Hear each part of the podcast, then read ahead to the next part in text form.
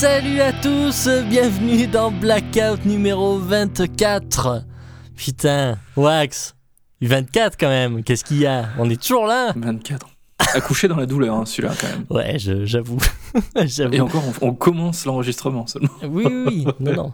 Non, c'est bien, on a, un, on a un petit rythme euh, hyper, euh, hyper euh, sous la pression, quoi. On- on enregistre Et deux après, jours avant de sortir l'émission. hein. On avait prévenu, hein, la, la période est chargée. Mm, Donc on fait, on fait au mieux, mais, mais ça va. C'est face, face à la pression qu'on est les plus productifs, comme disait Steve Harris. Apparemment. We played so well under pressure. Avec un accent du Worcestershire. Euh, ouais, ouais, beaucoup moins, beaucoup moins du Kentucky que ce que tu as pu le faire. Euh, euh, bon, oui, alors 24, euh, on était censé, hein, vous avez dit la dernière fois, on était censé faire une émission spéciale Ghost où on écoutait le nouvel album et tout. Enfin voilà, on avait prévu un truc d'enfer. Bon, ben en fait, euh, en fait, il se trouve que Rem de, de- du podcast Inoxydable a fait exactement la même émission il y a quelques jours. Donc euh, du coup, ben, du coup, on a laissé tomber l'idée.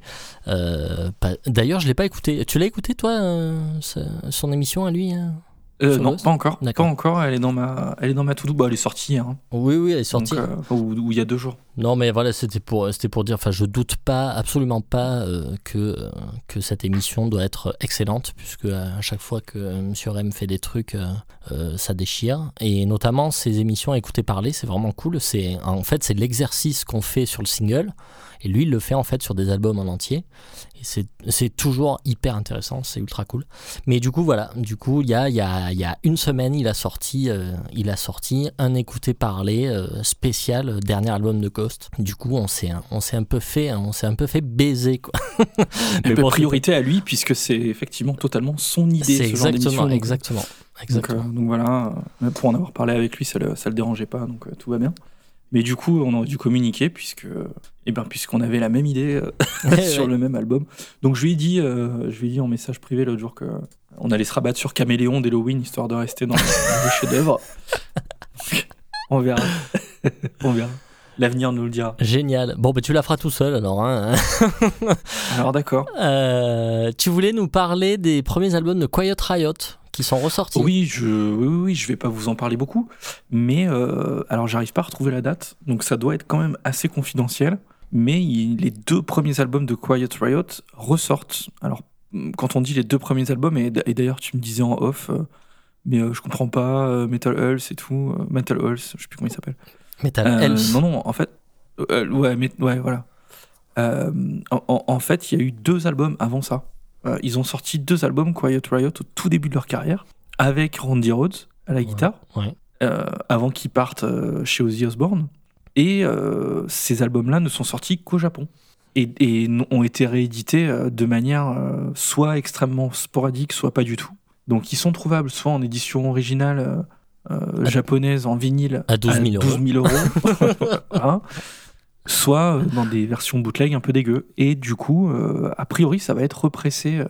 Donc voilà, s'il y a des gens qui aiment bien Quiet Riot et qui n'ont pas encore l'info, essayez de, creuser parce que j'ai pas retrouvé la news, mais, mais c'est sûr, en tout cas, ça va être repressé et probablement en CD aussi. Très bien. Tu parlais de vinyle à 12 000 euros. Ça tombe très bien puisque, en fait, notre carte blanche va être une espèce de discussion presque même une interview, euh, une interview interne, puisque je vais t'interviewer euh, sur le sur le, le, sujet du vinyle, vaste sujet. Euh, on va pouvoir discuter de ça. Euh, ça faisait un moment qu'on avait envie d'en d'en parler. Et du coup, voilà, ce sera pour aujourd'hui. On, se fait, on se fait une carte blanche spéciale vinyle. Euh, ok, t'as quelque chose à ajouter? On passe aux nouveautés ou quoi? Non, non, on peut y aller. Allez, go Ok, première nouveauté de la semaine. Alors on part sur Alas avec euh, Isle of Wisdom qui est sorti chez Napalm Records euh, le 8 avril 2022. Alors euh, voilà, euh, Wax, je sais que Alas c'est ton petit chouchou, hein, on a eu l'occasion d'en parler en saison 1. Je me demande même si c'était pas la toute première émission de Blackout où on en a parlé. Euh, tu me fais signe que oui, très bien. Euh, donc, euh, pour ceux qui connaissent pas, vite fait, groupe de rock prog suédois formé en 2011. Et là, ils sortent leur troisième album studio. On avait chroniqué du coup le deuxième l'année dernière. Et donc là, le troisième qui sort. Bon, moi, je connaissais quasiment pas les, deux premiers, à part un petit peu, du coup, le deuxième que j'avais un petit peu écouté, hein, puisque à l'époque, on n'écoutait pas forcément les albums de l'autre, donc j'avais jeté une oreille vite fait, mais sans plus. donc voilà. écoute, qu'est-ce que qu'est-ce que tu en as pensé déjà? Voilà, qu'est-ce que tu peux nous dire toi sur cet album? Alors, pour la faire courte, pour moi, c'est l'album de l'année. Donc, euh, ah. et je pense que ça va le rester jusqu'à la fin de l'année. Donc voilà, comme ça je tue le suspense. Tu m'avais dit la même euh, chose pour Voivode il y a à peu près deux bien jours. Évidemment, bien évidemment, je te le redirai dans 15 jours avec un autre album. Euh, et, je ferai le tri au fur et à mesure de l'année, comme d'habitude, comme tous les ans. Non, après, après on, enfin, j'allais dire on filtre et on écarte quand même pas mal de merde. C'est pas vrai. on chronique aussi des choses qu'on n'aime pas. mais d'instinct, on reste quand même déjà sur, en général, des gros noms. Mmh. Ou alors euh, des choses qui nous parlent parce qu'on les a déjà écoutées ou parce qu'on les aime. Et donc, euh, effectivement, c'est pas c'est c'est pas euh, anodin ou c'est pas anormal qu'au final, si on fait la balance en fin d'année, il y ait plus d'albums qu'on ait aimés que d'albums qu'on n'ait pas aimés. Tu vois, on va pas chroniquer des trucs qu'on n'aime pas de base. Enfin, on, mm-hmm. on va pas aller vers du hardcore ou des trucs comme ça alors mm-hmm. qu'on n'y connaît rien et que ça nous plaît pas. Quoi. Ouais, ouais. Euh, sauf, euh, sauf à titre exceptionnel. Bref, parenthèse, je vais pas me justifier parce que l'album est complètement ouf. Euh, donc, effectivement, prog, on est effectivement, enfin, dès que l'album commence, on est dans le prog. Premier morceau, on a direct des passages un peu alambiqués, on a de la mesure composée direct dans le premier morceau, alors qu'on en aura moins en fait dans, le, dans le reste de l'album. Mais il y a cette volonté tout de suite de nous balancer en fait dans dans cette esthétique euh, prog en fait, mhm. direct, direct. Et ça, ça rappelle, euh, ça rappelle un peu. En fait, les albums de. Alors le premier était assez prog dans l'approche, euh, le pas le P, hein, vraiment le premier album. Et le deuxième album, Conundrum, était un peu le cul entre deux chaises. Il était quand même, il y avait des morceaux beaucoup plus directs, presque hard rock, quoi, hein, vraiment 70s. Et puis il y avait des morceaux plus prog. Et là, on est un peu, on n'a pas deux parties dans l'album, mais on a cette espèce de mélange, en fait, le cul entre deux chaises un peu sur, euh, sur tout le long de l'album, en fait. Mmh. Où on a un mélange, je trouve que c'est mieux digéré qu'avant. C'est moins. Euh, ça tombe moins parfois comme un cheveu sur la soupe. Je trouve que c'est mieux coordonné, c'est mieux articulé. Euh. Donc est-ce que c'est vraiment du prog? Je sais pas, parce qu'il y a quand même des morceaux qui sont, qui sont très hard rock. On a des guitares harmonisées très clairement à la Maiden. On, en entend beaucoup. On a des passages qui sonnent heavy metal même. Euh,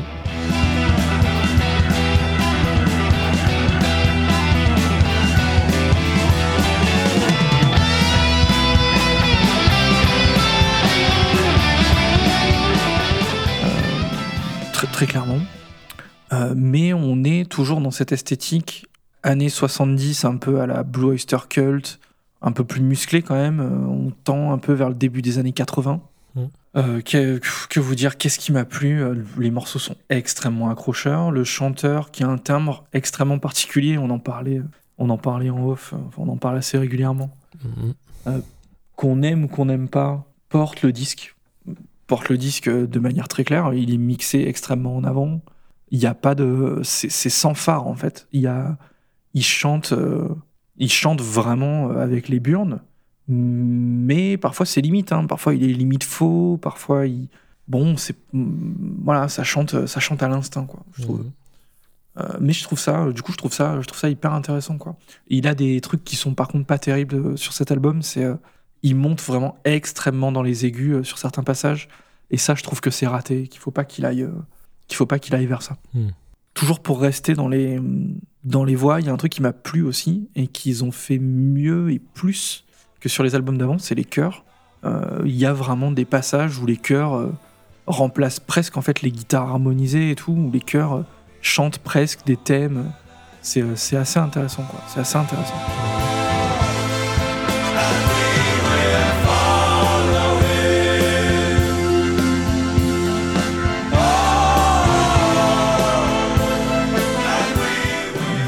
Bien plu. Et après, par contre, il y a un point, et ça, je pense que tu vas m'en parler euh, euh, après, c'est cette fameuse influence Genesis. Alors, pendant que je prenais mes notes, euh, comme on est discipliné avec ce live maintenant, quand on prend des notes, on met des petites, des petits renvois vers les morceaux, histoire de vous inclure quelques quelques extraits sonores pour illustrer nos propos. Et en fait, je me suis rendu compte que dans ma case Genesis, je me suis retrouvé avec euh, un passage de chaque morceau de l'album à peu près.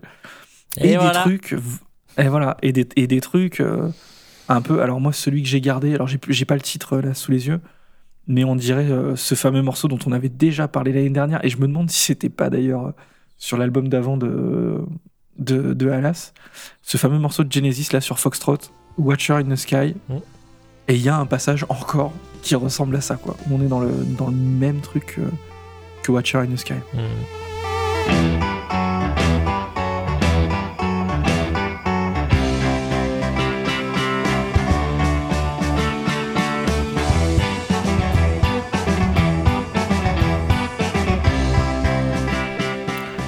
Donc voilà, ce point-là, quand même, même si ça fera plaisir à- à- aux, aux fans de Genesis, et ça peut au final raccrocher les wagons, en fait, hein, euh, quand même, il y, a un- il y a un truc qui commence à être un poil gênant dans presque l'emprunt, en fait.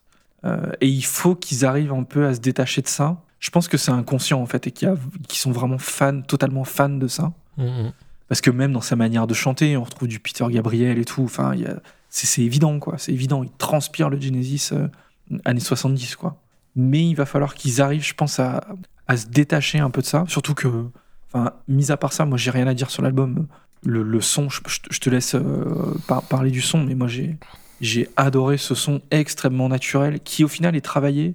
Mais, mais nous donne quand même un ensemble. T'as l'impression d'être à côté d'eux quand ils jouent, quoi. Et ça, j'ai vraiment, vraiment apprécié. Ça sonne extrêmement analogique. Je sais pas, toi, t'es en, t'es en mesure de, de mesurer les dynamiques et tout. Je sais pas si tu l'as fait. Mais euh, Oui. ça me paraît quand même pas mal dynamique quand même. Ouais, Donc bon, voilà, pour moi, c'est vraiment, vraiment, c'est extrêmement bon. C'est un extrêmement bon album.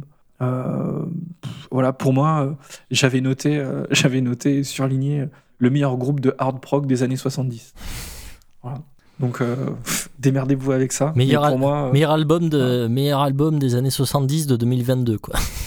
Ex- exact- exactement. Bah, je l'avais même pas mis, tu vois. Pour moi, voilà. J'ai mis des relents 70 très agréables, le meilleur groupe de hard prog des années 70. vous en faites ce que vous voulez, c'est mieux que King Crimson, c'est mieux que Yes.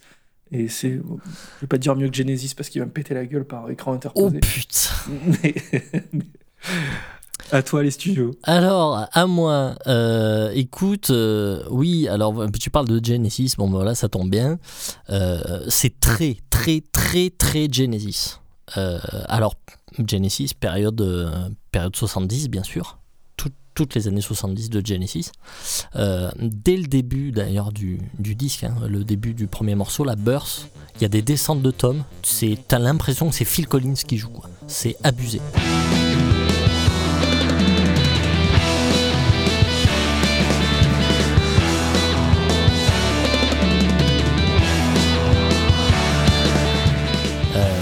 Il y a un petit côté Uriah Heep euh, aussi, euh, clairement. C'est vrai, ouais, c'est vrai. Euh, sûrement, tu vois, du Alorgamon qui est mélangé aux guitares saturées. ça- ça- Il y a ce petit côté Deep Purple, mais Il faut, plus, eh oui, clavier deep. Il faut arrêter avec les orgamons, par contre. Il faut, il faut vraiment arrêter. Cet instrument est ah dégueulasse. putain, mais ta gueule, putain, c'est magnifique l'Orgamon. C'est immonde. Oh, c'est immonde. C'est carton rouge direct, sans avertissement, dehors, monsieur. Quoi. Bon, euh, écoute, euh, voilà, bon, l'écoutez pas, il dit que des bêtises.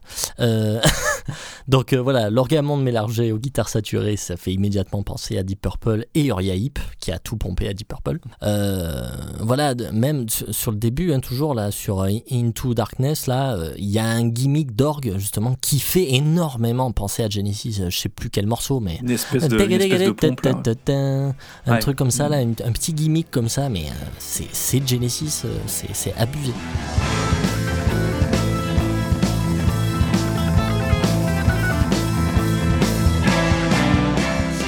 Et sonorité un peu orientale, là, je sais ouais, pas. ouais, ouais. Ça joue en mineur harmonique. Ouais, tout à fait. Il y a un truc. euh, Et euh, voilà, bon, après, euh, c'est bien, hein, je veux dire, c'est très bon, hein, en fait. hein. Euh, là, euh, j'ai noté, là, sur Ad- Advent of Dawn, j'adore le petit thème harmonisé, tu vois, aux guitares.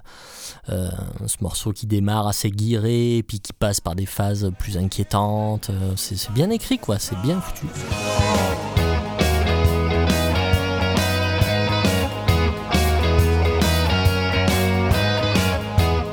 En écoutant le single là qu'ils avaient sorti, la Earth Theme, c'est le troisième morceau. Ah, Euh, c'est mon préféré de l'album. Je trouve que à bien des égards, ça peut faire penser à Ghost, tu vois, dans les harmonies, même un peu dans l'esthétique. Alors en beaucoup moins moderne et beaucoup moins pop, évidemment. On- mais euh, voilà, il y a quand même une acquaintance. On peut pas, euh, enfin, on peut pas nier que ça, c'est du même cru, quoi. Alors la prod, tu parlais de la prod, oui, c'est très authentique et c'est vrai que c'est très réussi.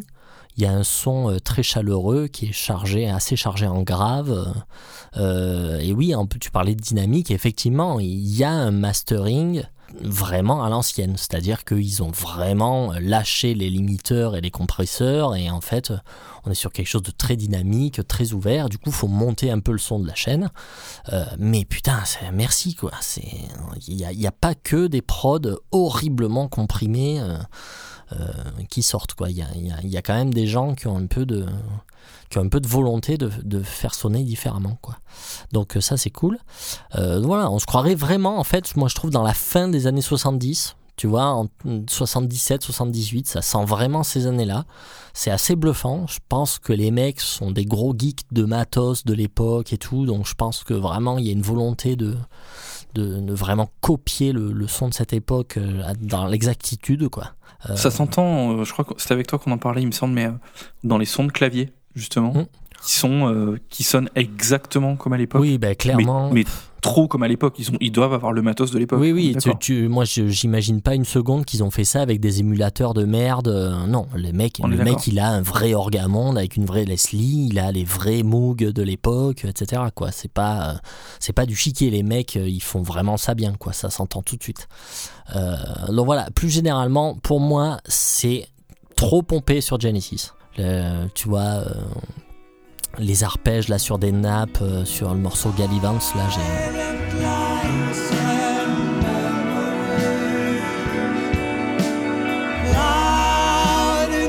Tu vois, il y a- vraiment tout le temps, il y a des trucs. euh, Enfin, tu vois, quand on connaît Genesis, moi, moi je suis un fan, quoi. Quand on connaît bien Genesis, on y pense toutes les deux minutes. Et c'est un peu trop pour moi, en fait. C'est trop. Tu vois, pour moi, ce groupe, en fait, c'est. euh, tu prends 70% de Genesis, euh, 20% de Uriah Heep, 5%, 5% de King Crimson, 5% de Maiden, et t'obtiens et t'obtiens Alas. Donc, tu vois, ça m'embête, ça me manque un tout petit poil de personnalité, quoi. Euh, Sa- Sauf, sauf au niveau du chant, je trouve. voilà. Où il a quand même, euh, il a quand même quelque chose de Mais j'allais y venir. de- d'extrêmement euh, singulier. Oui, oui, j'allais y venir. C'est vrai qu'il, enfin, c'est vrai qu'il est singulier, c'est clair. On peut pas, on peut pas le nier, quoi. On le reconnaît entre mille. Euh, mais pour moi, c'est l'autre point négatif, c'est que, euh, alors c'est, alors c'est subjectif. Je trouve pas qu'il chante mal, non pas qu'il chante mal ou qu'il chante faux, mais pour moi, je trouve qu'il a un timbre désagréable et j'ai vraiment du mal en fait. Tu me, putain, tu parlais de Peter Gabriel. Enfin, on est d'accord qu'il lui arrive juste pas du tout à la cheville, quoi. C'est Il a, il a, un- il chante, un- il chante avec le nez beaucoup. Et, euh, Mais il a il un truc, il a, il a, il a pas un timbre extrême. Il, Il a un truc- un il peu a quand un il truc guttural, tu vois. J'aime pas quoi. Enfin, c'est, j'ai rien contre lui. Hein. Je veux dire, je, je- il- vraiment, il a son timbre. euh, il- tu vois, il est peut rien quoi. Il- c'est comme ça, c'est son timbre. Mais je, je vraiment, j'aime pas quoi. Donc, tu vois. Quand t'aimes pas la voix d'un chanteur, c'est quand même dur d'accrocher sur un groupe. Ouais. Euh, donc euh, voilà, c'est mon cas là. Euh, mais voilà, sinon, enfin, tu vois, j'ai pas, j'ai pas beaucoup de, enfin, tu vois, j'ai pas de grief euh, particulier. Je trouve que c'est du très bon rock progressif avec sa petite touche de heavy metal euh, 70s euh, euh, qui reprend un peu tous les codes des années 70, euh, des, tous ces albums. Enfin, ils le font super bien, quoi. Donc, moi, j'ai- j'ai pas grand chose de négatif à dire à part que voilà, ça manque un peu d'originalité. On sent les emprunts partout.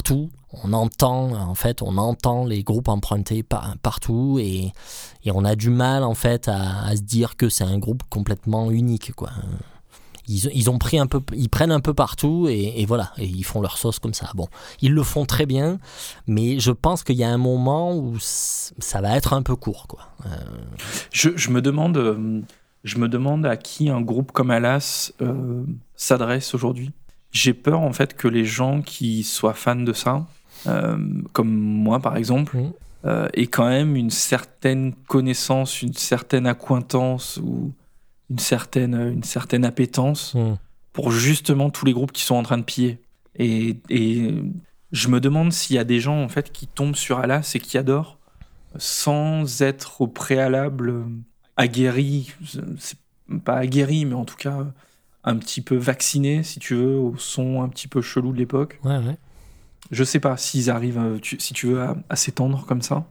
Et par contre, si c'est le cas, c'est intéressant parce que peut-être que justement, euh, les gens vont creuser et, et les influences. Enfin, tu vois, on est en 2022, quoi. Ouais.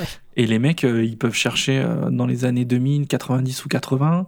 Ils vont pas trouver vraiment les influences de, de Alas, quoi. Donc euh, c'est c'est sympa, je trouve, de peut-être que ça amène des gens justement vers tous ces groupes euh, qui ont extrêmement vieilli et disparu, en fait. hein Mhm. qu'on citait, hein, donc les King Crimson, Genesis, euh, euh, Yes, Mm. par exemple, tu vois. Mhm. Tous ces groupes, en fait, qui sont aujourd'hui complètement, Oui, au, oui, mieux, au mieux oubliés du grand public, au pire considérés comme ultra ringards, au vu, en plus, des carrières, pour la plupart, qu'ils ont eu dans les années 80, Mm. des carrières un peu douteuses, Mhm. pour la partie. Non. Mais, mais par contre, ouais, c'est une- c'est un, un peu un portail entre deux mondes, ouais. C'est un peu une faille spatio-temporelle, là, Alas, pour les gens qui découvrent aujourd'hui. Non, non, mais c'est marrant, hein, c'est marrant, c'est clair.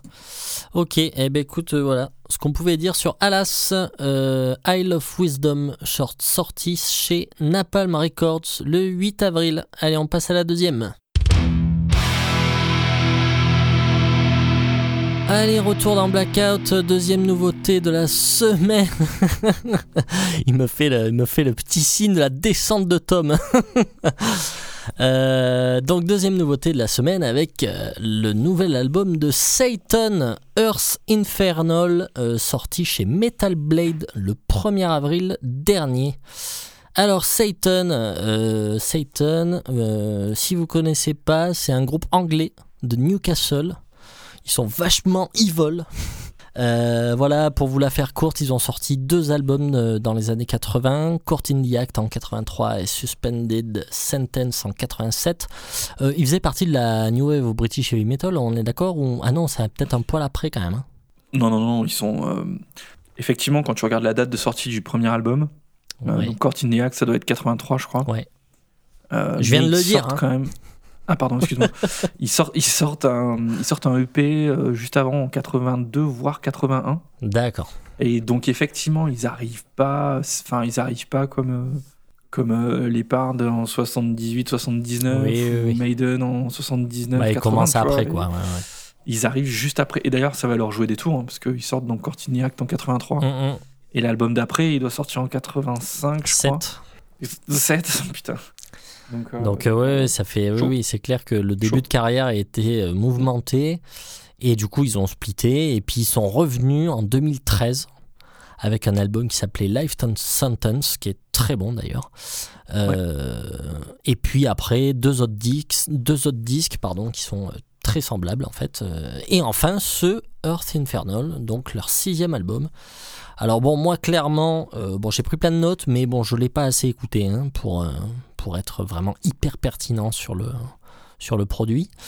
Euh, qu'est-ce que qu'est-ce que tu peux nous dire euh, de ton côté, mon petit Wax? Album de l'année. Ah putain, je vais t'appeler Wax album de l'année quoi. C'est un tir, un tir groupé. Euh, non, non pas, non, pas album de l'année. Pas album de l'année. Euh, pour tuer le suspect, j'ai trouvé ça très bien. J'ai trouvé ça très bien. Après, euh, je suis extrêmement fan de la New Wave of British Heavy Metal. Je suis, euh, j'ai une affection toute particulière pour les groupes un peu plus sombres, un peu plus obscurs de justement de, de cette vague, Mhm. comme, euh, ben, comme Satan, comme euh, Blitzkrieg, qui est un projet lié d'ailleurs à Satan, Mm, mm. euh, comme Grim Reaper par exemple, comme Cloven Off, enfin voilà, tout, tout ce genre en fait de, de groupes un peu seconde division en fait de la No Bum, Mhm. bien que quand même le, le- leur premier album, Court in the Act, euh, soit quand même très très souvent dans les classements, dans les top 10, voire top 5, voire top 3 euh, des albums de la New Wave of British Heavy Metal. hein. Dès que tu dès que tu parles en fait à des gens qui ont vraiment gratté la surface de- du style, Mm. souvent c'est un album qui ressort quoi. Souvent c'est un album qui ressort parce qu'il a il y a du caractère voilà.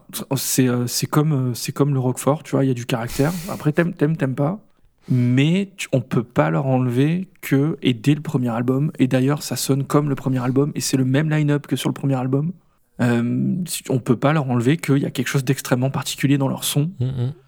euh, qui est porté, euh, alors par la manière de chanter bien évidemment, donc de Brian Ross, Mhm. Euh, mais pas que, pas que, il y a aussi, donc on retrouve la, la paire de guitaristes, là, euh, Rusty Pins et, euh, et Steve Ramsey, euh, qui ont euh, une manière de riffer qui est, qui est extrêmement typique en fait hein, à, à Satan. Euh, et, et le fait que ce soit le même line-up, bien évidemment, nous conforte dans. on, retrouve, voilà, on retrouve nos petits, quoi. On retrouve Mhm. nos petits, les gens qui ont, qui ont aimé les débuts de Satan vont clairement, vont clairement adorer, quoi. Donc voilà pour le, un, peu le, un peu le contexte. Euh, Satan, donc, il joue un heavy metal euh, assez traditionnel, heavy, heavy speed.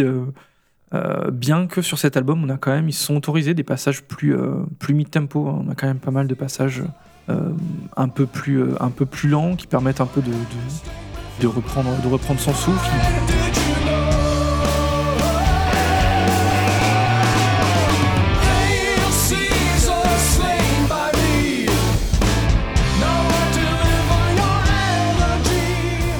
Ils se permettent même euh, pas mal de, de chœurs. Encore une fois, on a beaucoup de passages avec des, des chœurs qui sont plutôt, euh, plutôt réussis et plutôt surprenants. Mhm. Mais euh, dans l'ensemble, voilà, ça sonne, ça sonne heavy metal avec quand même, et c'est une particularité, je trouve, de, de, de Satan par rapport au reste en fait de, du style. euh, on retrouve quand même une bonne dose de punk euh, dans dans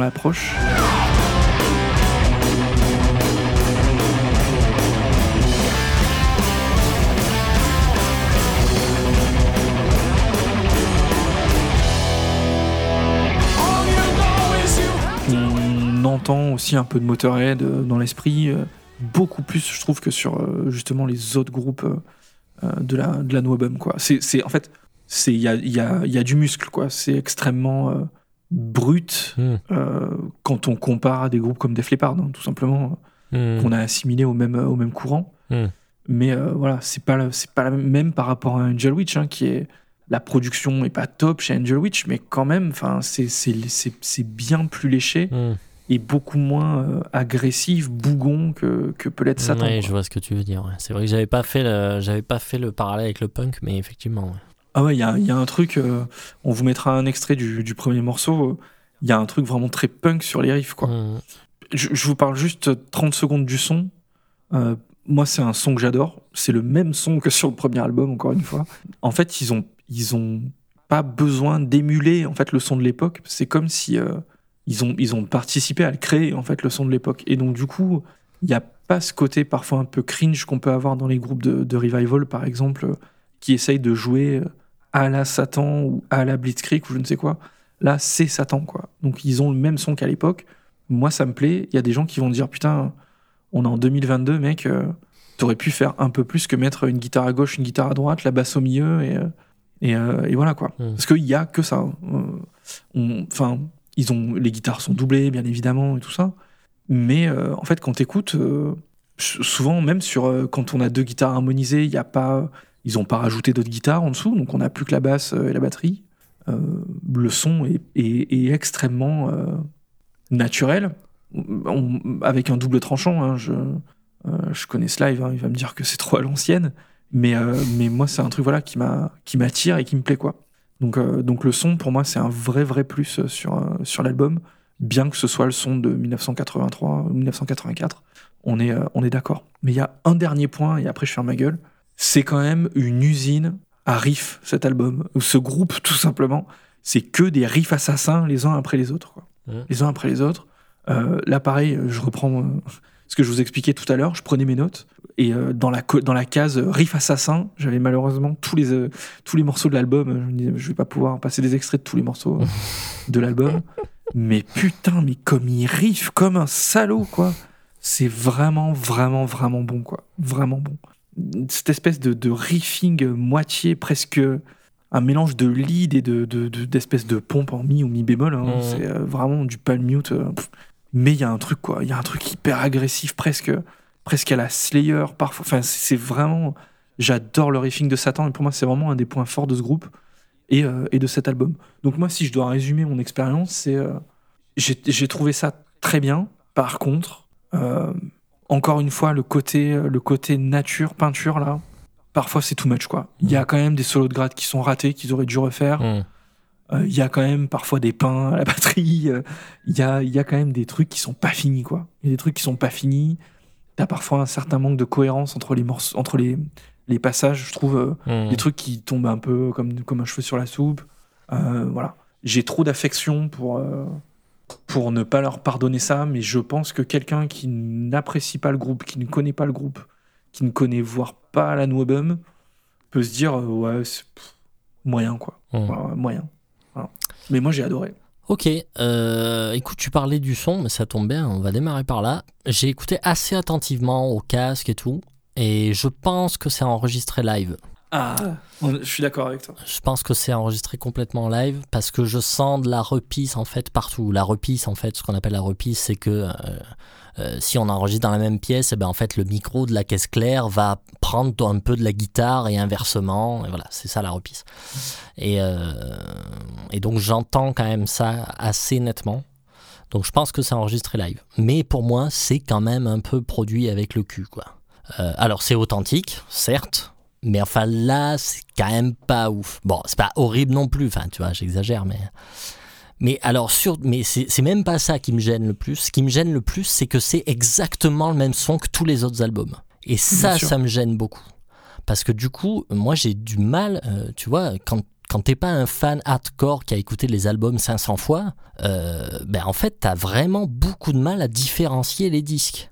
Euh, tu vois, je trouve que du coup les albums manquent d'identité. Tu vois, quand t'écoutes euh, les albums de, Ma- de Maiden par exemple, ben, ils ont tous un son un peu différent et du coup t'arrives aussi à te raccrocher à ça. ça leur fait une identité à ces disques-là. Là, zéro. C'est le même son partout. Tu peux interchanger les morceaux dans les albums, c'est pareil. Euh, tu verras pas la différence. Donc ça, moi, ça, là, vraiment, ça me gêne. Parce que du coup, je m'y retrouve pas, quoi. Pour moi, les albums, c'est ils doivent avoir leur identité propre, leur sonorité propre. Euh, là, j'ai eu l'impression d'écouter euh, Life Sentence 4, quoi. C'est chiant. Bon, sinon, par contre, les compos, eh ben, sont toujours aussi singulières. hein, et ça, ça fait plaisir, quoi. Comme tu dis, le riffing euh, hyper original, quoi. Tortueux, un peu rampant tout en étant rapide, euh, inquiétant. euh, des guitares harmonisées parfois euh, pas du tout évidentes, hein, assez dissonantes. Là, j'ai noté la, la fin de 12 Infernal Lords, là, mais il y, a une espèce- il y a une espèce d'harmonie horrible en fait. Mais il y a quelque chose qui fait que ça fonctionne, quoi. Mais c'est hyper dissonant, quoi. C'est. C'est vraiment, c'est, enfin, tu t'entends pas ça tous les jours.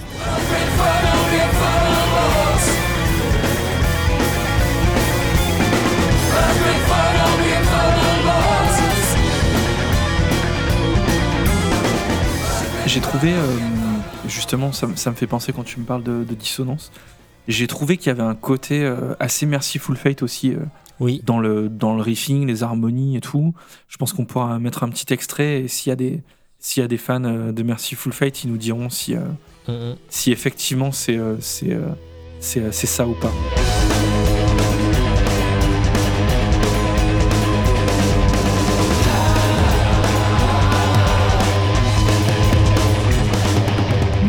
Je, sens et d'ailleurs c'est un peu c'est un peu est-ce que je pense pas que ce soit inspiré je pense que c'est totalement fortuit en fait hein, Mhm. parce que ils sont c'était déjà comme ça sur le premier album et, et Merciful Fate au final c'est pas si vieux que ça hein, Mélissa ils sont 83 83. 83. ouais 83 Mhm. donc même s'ils ont sorti un EP avant euh, je suis pas sûr que ça ait fait euh, le chemin jusqu'à Newcastle et que euh, voilà Oui, oui, ah, ça, mais, oui, mais bon mais bon il y a un côté euh, dans les dans le, le le côté tortueux des riffs un peu je sais plus t'as utilisé le bon mot tout à l'heure je, je, je l'ai mangé là mais Ah, euh, tortueux, rampant. euh, rampant, ouais, voilà, c'est ça.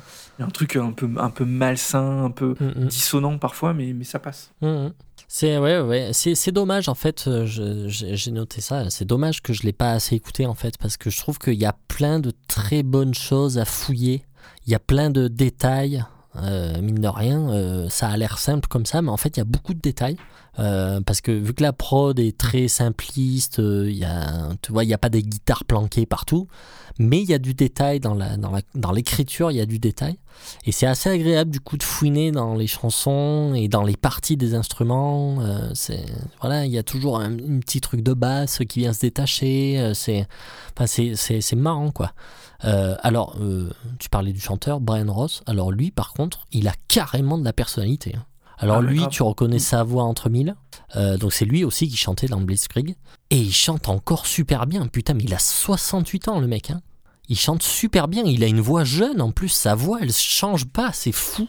Il a quelque chose de, il a quelque chose de raffiné. Il a quelque chose de très anglais dans sa voix. Tu vois, euh, il a un côté un peu euh, nonchalant comme ça. euh, c'est c'est marrant. Euh, donc euh, ouais ouais non mais enfin voilà j'ai noté les quelques morceaux là qui m'ont fait le plaisir Ascendancy, euh, Burning Portrait, euh, From Second Sight. Enfin il y a beaucoup de très très bonnes choses. Il y a 10 chansons, 47 minutes, tu vois c'est pas trop long. Euh, enfin pour moi il n'y a pas grand chose à jeter. Peut-être le petit instrumental de 3 minutes qui sert un peu à rien au milieu. Allez. Euh, le dernier titre, la Earth We Bequest, c'est Ouais. vraiment super bien quoi. Le riff principal défonce.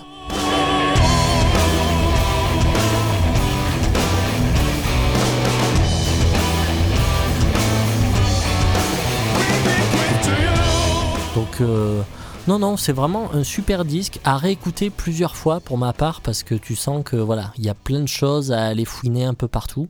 Euh, mais en tout cas ça passe tout seul voilà euh, point, point négatif voilà la prod qui est tout le temps la même et qui du coup moi ne m'aide pas à différencier les albums les uns des autres et du coup c'est Ce qui est, vraiment ce qui est dommage. étonnant d'ailleurs, parce que hum, ils sont passés. Alors, euh, dans les années 80, ils étaient chez qui? Brr, Je me rappelle plus.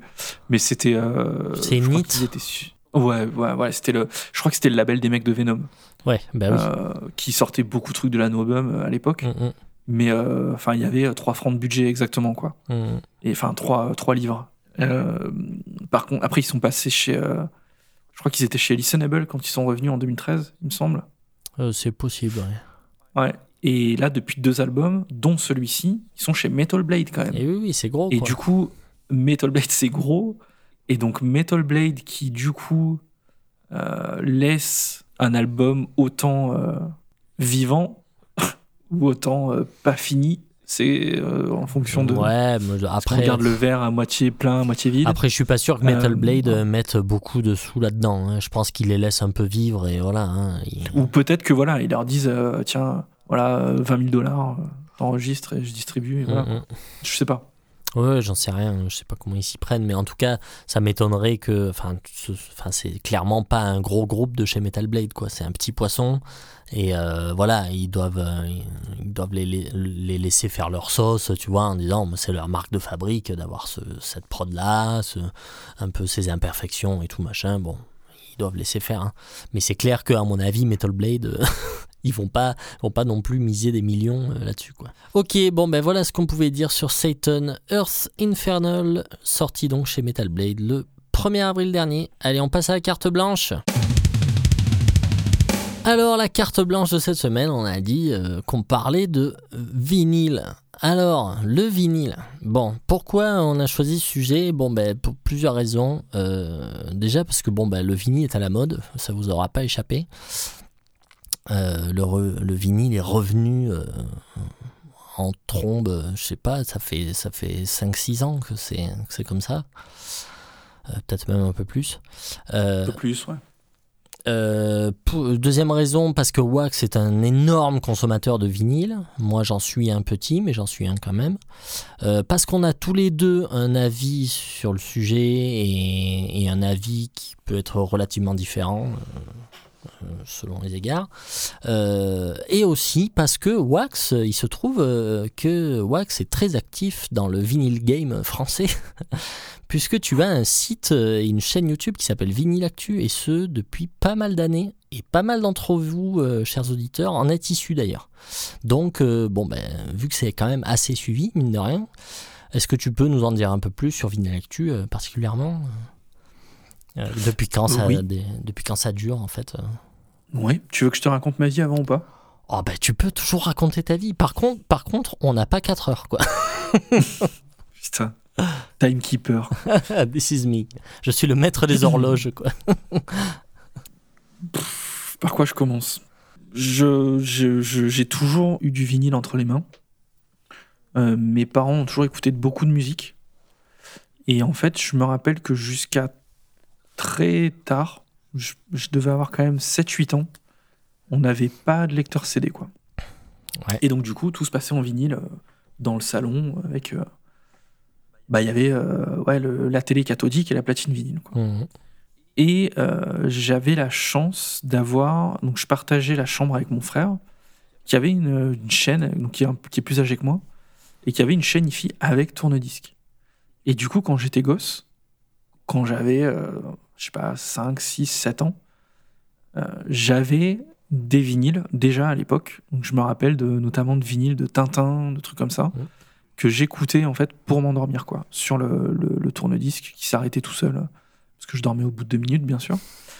Euh, et donc, du coup, voilà, c'était mon premier contact. Et après, euh, en grandissant, j'ai toujours vu ces objets. Parce que, en fait, la platine, malgré le fait qu'on ait une platine CD, le, le- le tourne-disque a toujours été, en fait, dans le salon, jusqu'à très très tard. Et j'ai toujours vu les disques traîner, en fait.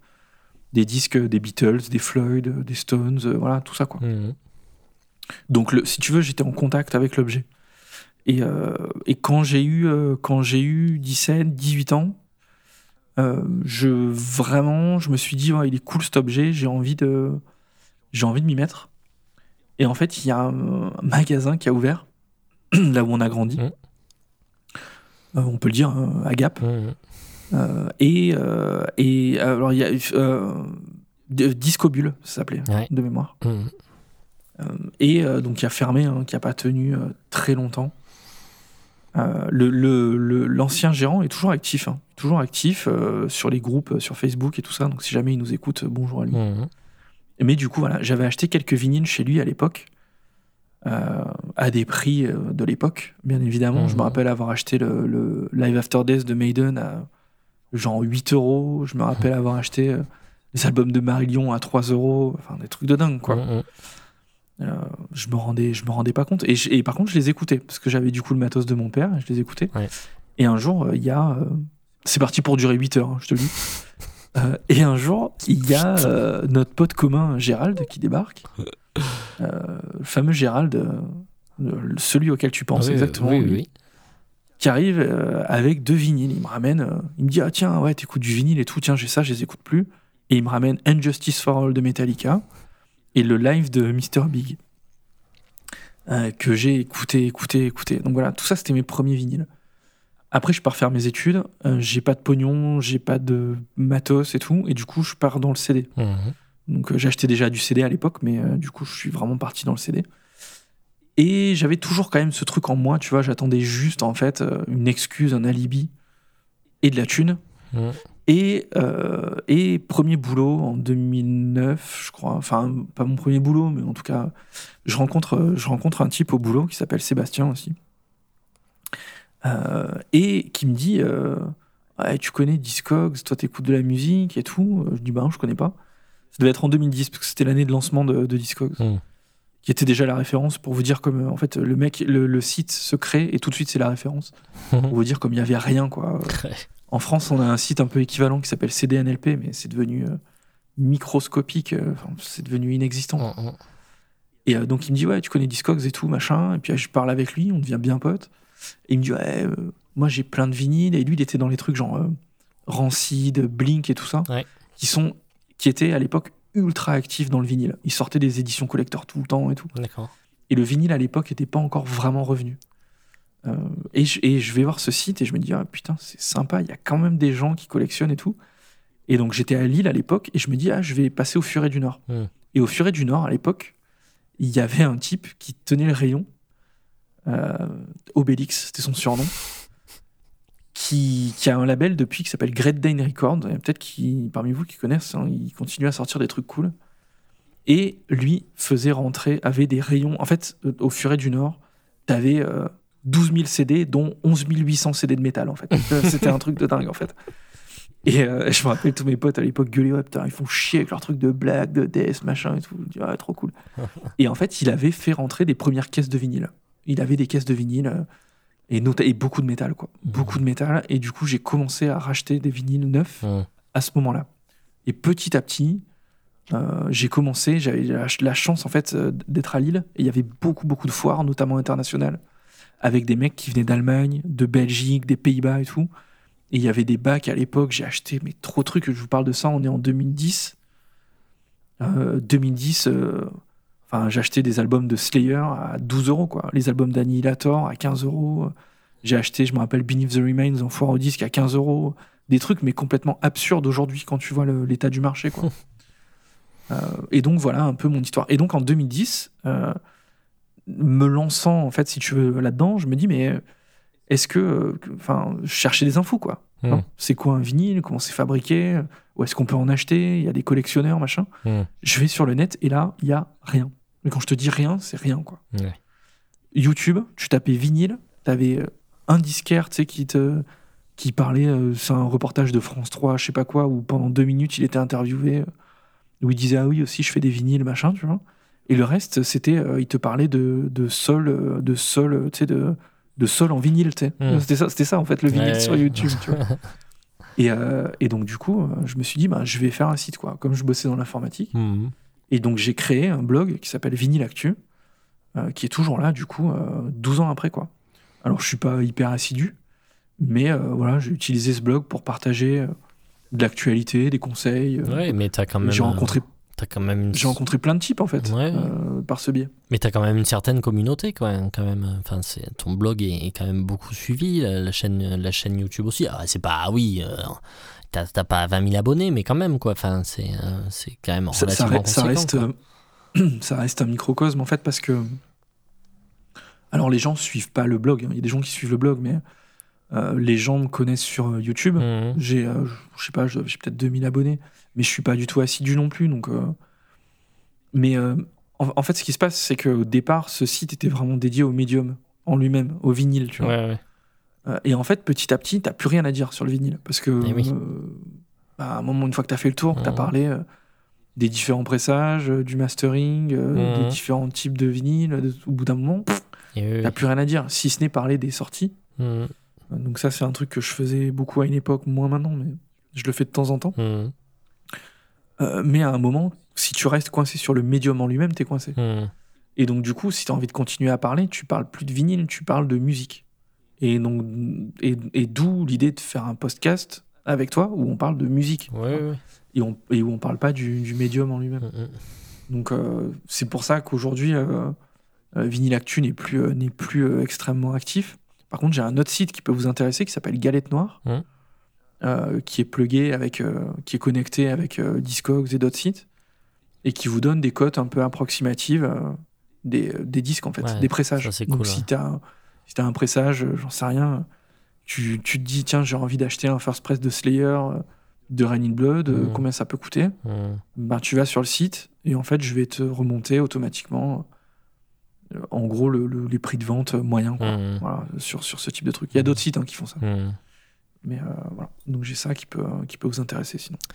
Ok. Et euh, qu'est-ce que. Donc, tu as, petit à petit, as fait évoluer ta collection, tu as acheté plein de disques et tout. euh, et aujourd'hui, euh, est-ce que tu écoutes encore du, du vinyle Et pourquoi, du coup, tu écoutes encore du vinyle aujourd'hui Euh, Est-ce que tu écoutes plus du tout de CD Je suis passé par plein de phases. je suis Gémeaux. Déjà, je tiens à vous le dire. T'es relou. Le signe, le, plus- le signe le plus casse-couille de l'histoire des signes astrologiques. Euh, j'ai testé beaucoup de choses. Au début, quand j'ai commencé à écouter du vinyle, euh, je ne m'intéressais pas à tout ce qui était euh, son, prod, assez, assez peu en fait à tout ça. C'est pas quelque chose qui m'intéressait. Mhm. En tout cas, pas euh, pas dans le sens est-ce que ce médium sonne mieux qu'un autre? Mhm. Est-ce qu'une cassette c'est mieux qu'un CD ou qu'un vinyle ou que machin? J'étais pas là-dedans. Mhm. J'avais aucune connaissance de ça en fait. Euh, et, et petit à petit, quand je me suis lancé dans le vinyle, j'ai commencé en fait à, à m'intéresser à ça en fait. Et j'ai eu plein de phases. J'ai eu des phases où ouais, le vinyle c'est trop mieux et je vais vraiment arriver à le prouver et tout machin. Mhm. J'ai eu des phases où j'en avais plein le cul et où j'écoutais plus de vinyle et j'écoutais que du CD. Euh, j'ai testé plein de matériel différents, des platines, des cellules, des enceintes, j'ai testé plein de trucs différents. Mhm.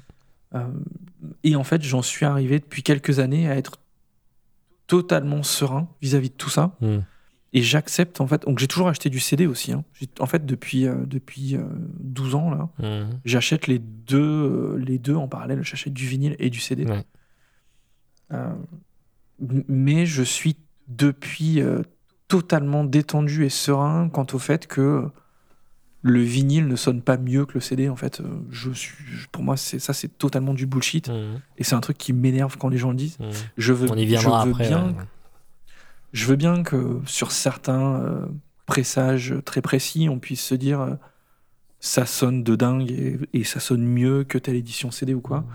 Mais je pense que même si sur le papier, le, le- le médium vinyle en lui-même, de par son caractère analogique, est censé pouvoir sonner mieux, je pense que l'équipement qu'il faut mettre en face euh, rend la chose totalement déraisonnable et totalement euh, marginale en fait. Mhm. Donc aujourd'hui, j'en suis en fait à pas à consommer du vinyle, mais c'est juste je j'écoute de la musique euh, de la mani- de la manière euh, en fonction de ce qui me tombe sous la main quoi. Mhm. Donc si je trouve le CD, bah, j'ai le CD. Si je trouve le vinyle, j'ai le vinyle. Si euh, j'ai le vinyle et que je trouve le CD à 1 euro, en général, je l'achète. Euh, et par contre, si euh, j'essaye toujours, j'ai quand même un petit côté fétichiste. Donc si effectivement j'ai un CD et que je le trouve en vinyle à un prix psychologique correct, souvent je le rachète. Hmm. Je dis pas que je l'écouterai plus en vinyle, Mhm. mais par contre, j'ai un espèce de besoin inexplicable de collectionneur de d'avoir le truc. Mhm. J'ai racheté énormément de, de CD que j'avais déjà en vinyle, par exemple. Ouais, ouais. Oui, oui, je capte. Euh, qu'est-ce que. Mais là, je pourrais répondre aussi, en fait. hein, mais qu'est-ce, que, qu'est-ce qui te plaît dans le vinyle? Et à contrario, qu'est-ce qui te plaît pas dans le vinyle? Je peux commencer par le son. Mhm. Euh, comme je te disais, j'ai pas de. J'ai pas d'a priori vraiment euh, ni négatif ni positif en fait. Mhm. Je me pose plus la question en fait. Quand j'achète un vinyle, je le nettoie, toujours. Mhm. Je le mets sur la platine et je croise les doigts pour qu'il soit pas trop niqué. quoi. Mhm. Et à partir du moment où j'entends pas vraiment de, tu vois, de grésillement, de trucs comme ça, pour moi, euh, pour moi, j'ai aucun problème à écouter ça, à écouter cet album sur ce support en fait. Euh, donc en fait, le son, pour moi, n'a rien à voir avec euh, mon accointance actuelle avec le support. Oui, oui, ça, ça rentre pas, ça rentre pas dans Non. le. Ouais, ouais, dans le. Absolument Ouais. pas. Je suis pas en train de me dire, euh, putain, le premier press de Don't Break the House, euh, ça doit être monstrueux et tout. Mhm. Non, en fait, euh, en fait, je m'en tape complètement. Mais j'ai Mhm. été comme ça hein, par le passé. Mhm. Mais je le suis plus du tout. En fait, je suis totalement revenu de ça. Donc, euh, donc c'est pas, c'est- pas ça qui me plaît. Je suis pas quelqu'un de, je suis pas quelqu'un de fétichiste dans le sens, euh, tu sais, aujourd'hui il y a beaucoup de vinyles euh, de couleurs euh, qui sortent, édition limitée, ce genre de trucs. Mhm. C'est quelque chose dont je me désintéresse totalement. Euh, c'est, ça ne m'intéresse absolument pas. Par contre, ce qui m'intéresse dans le vinyle, c'est, euh, il y a deux choses. Il y a le côté euh, communauté, Mhm. parce qu'en fait, le, le- la rareté, si tu veux, du produit fait que, enfin, c'est moins le cas maintenant, mais fait que, bah, on en parle, quoi. On en parle euh, avec des gens qui sont littéralement passionnés par ça, euh, avec des gens qui partagent tes, tes angoisses et tes peines et tes joies euh, liées au médium. Parce que le vinyle, c'est pas simple. hein. C'est pas, c'est pas comme genre tu te dis ah putain, je vais acheter le dernier CD de bidule quoi. Mhm. C'est, quand même vite chiant quoi. Tu peux te retrouver avec un pressage de merde. Euh, tu peux juste ne pas le trouver parce qu'il est sold out. Tu peux euh, devoir le payer 70 euros parce que c'est un first press et qu'il n'a pas été réédité. Mhm. Il peut t'arriver plein de trucs. hein. Il peut être complètement niqué quand tu l'achètes. Euh, Enfin, c'est, quand même un, un monde, un monde un peu à part. C'est un peu la loterie parfois. Euh, Mais il y a ce côté communauté, tu vois, d'échanger, de, de maintenir une collection, de tout ça. C'est quelque chose qui me plaît bien. Mhm. C'est quelque chose qui me plaît bien. Mais par contre, ce qui me plaît le plus, le plus, le plus, c'est vraiment le côté. Je vais en foire au disque parce qu'il y a ce côté, tu vois, foire au disque dans le vinyle. Mhm. Et je sais pas, euh, je sais pas sur quoi je vais tomber, quoi. Je sais pas sur quoi je vais tomber. Et je vais trouver des trucs, euh, parfois pas chers, euh, parfois des trucs auxquels je m'attends pas du tout.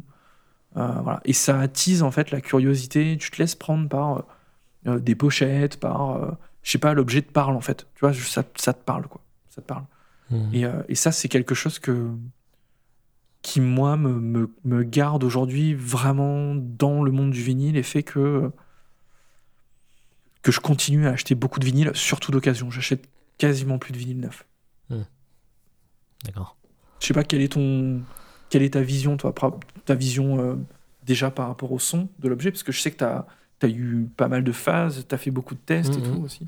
Ben, euh, moi, ce que j'aime dans le vinyle, en fait, c'est euh, c'est le, le format en lui-même, c'est-à-dire les, les, le- les, les pochettes. euh, le fait que les pochettes soient grandes, euh, etc. Euh, moi, ce que j'aime aussi dans le vinyle, et notamment le vinyle d'occasion, en fait, c'est que les pressages originaux, tout ça, c'est que en fait, les disques, ils ont une histoire. Et en fait, j'ai entre les mains un objet qui a une histoire. En fait, Euh, moi, souvent, euh, mes disques, euh, quand je les mets, en fait, je, je regarde la pochette et tout, et puis je, je, je peux pas m'empêcher de toujours me raconter une histoire, m'imaginer.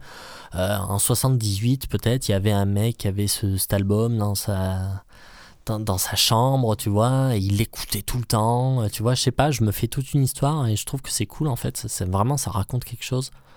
Euh, le, rituel qu'il y a de, voilà, de le sortir, de le, passer à la brosse, le mettre sur la platine, tout ça. Ça, ça me plaît. Je trouve que c'est un beau rituel d'écoute. Euh, J'aime aussi euh, l'aspect des deux faces. Je trouve que c'est vraiment génial parce que les albums à l'époque, quand le CD n'existait pas, les, les artistes construisaient leur- leurs albums en fonction du fait qu'il y avait deux faces. Et du coup, très souvent, on capte bien la cohérence qu'il y a entre les deux faces. Euh, le premier morceau de chaque face est vraiment très important, le dernier morceau aussi. Enfin, euh, voilà, c'est comme deux mini-albums en un seul, en fait. Et ça, j'ai toujours trouvé ça intéressant. Euh, donc ça, c'est ce qui me plaît dans le vinyle. Après, ce qui me plaît pas, c'est bon, le fait que ça soit cher, on y viendra, euh, que ça soit devenu inaccessible et un objet de, de, de, spéculation, enfin c'est juste insupportable, donc ça, ça me détourne complètement.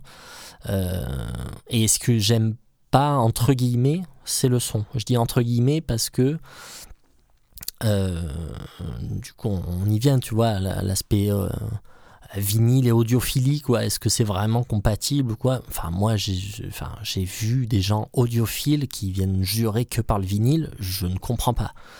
Euh, parce que justement, comme tu as dit, moi j'ai fait pas mal de tests. Pendant un moment, j'étais vraiment euh, dans ma phase, euh, je vais me faire une collection de vinyles. C'était guère avant que ça ne monte, que les prix ne montent de manière dégueulasse. Euh, un petit peu avant, j'étais vraiment dans une phase où euh, je me suis dit non, mais en fait, je vais acheter que du vinyle, je vais, je vais laisser tomber le CD parce que c'est vraiment trop trop bien. Et en fait, euh, je me suis rendu compte que ce format avait quand même des problèmes de son qui étaient vraiment récurrents. À savoir que, ben, en fait, au plus tu avances dans la face, et au plus le son est compressé. Donc, notamment les albums longs supportent très très mal ben, des faces en fait longues, quoi. Donc euh, s'il y a plus de 15 minutes de musique sur une face, euh, la fin de la face sonne comme de la merde. Ça, ça, ça sature, ça grésille, c'est dégueulasse. Et j'ai essayé de régler ma cellule et tout. Je croyais que c'était moi qui avais un problème. Mais non, non, non, c'est... C'est comme ça, ce format est comme ça. Alors après, effectivement, j'ai noté qu'il y avait des pressages, quand ils étaient vraiment en très bon état, que c'était vraiment très très bien pressé, il pouvait y avoir quand même, ça pouvait être quand même mieux, évidemment, mais quand même, j'ai, au plus tu avances dans la c'est c'est un phénomène physique, hein, je veux dire, il y a moins de place en fait. Et au plus tu avances dans la face, et au moins il y a de place. Donc euh, s'il n'y a pas de place, eh ben, ils sont obligés de oui, compresser. le, le- le sillon, le sillon se resserre Voilà. en fait. Ouais, t'as moins de place pour stocker autant d'audio. en fait.